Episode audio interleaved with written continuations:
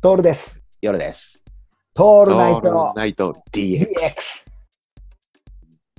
でさ、前から言うことでまた同じテーマなんだけど、これをなんで俺たちがこういうふうに話してるかっていうと、これって構造をメタ語りしてるわけじゃん。はいはいはい。メタに語ってるよねって言って、うんメタって言われても分かんない人たちがリスあのライブ配信のリスナーだから、何にも忖度しねえし、その人たちに対していいね返しとかさ、ありがとうございますなんて言う必要は全くねえしさ、でうんうんあの二十歳前後の兄ちゃんとか姉ちゃんにこんなこと話してもさ、えあの分かるわけがないってことが分かるから、構造をメタ語りするんだけど、うんうんメタ語りした面白さっていうものを知らないまま多分行っちゃうと思うんだよね。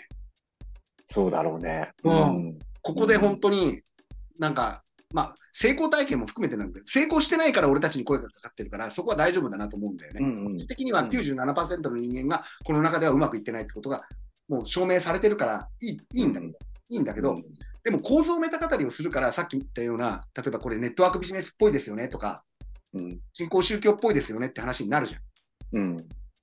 あのそれが分からなければ今度は新しい新興宗教に入るしかないんだよ。そうだね。じゃない、うんうん。あの言われるのがさ、いやもうこう一年やめて別なところに行って、新しいメディアでとかって言われるの、一緒ですよね、だよね、俺からするとね。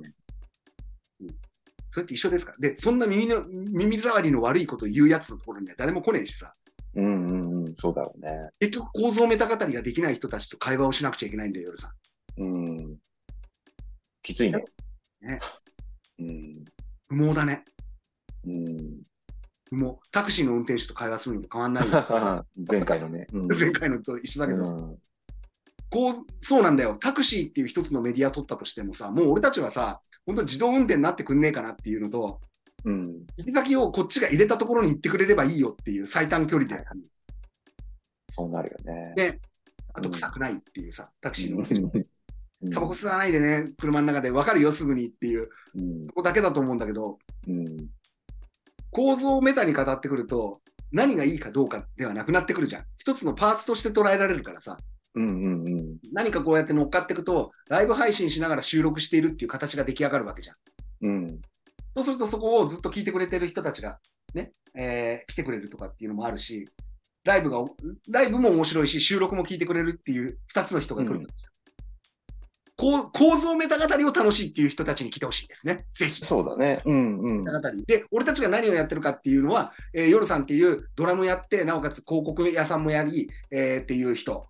で、えー、トールっていう、なんか、得体の知れない、よく喋る人みたいな。うん。のが、うんなんか得体よくわからない話をしている。難しそうな話をしている。熱心っうんていう。この熱熱心心さだけつく 伝わればよくないそうだね。もう十分だね。ね、うん。ここのところなんだよな、構造メタ語りってそういうことなんだろうなって思うんだよ。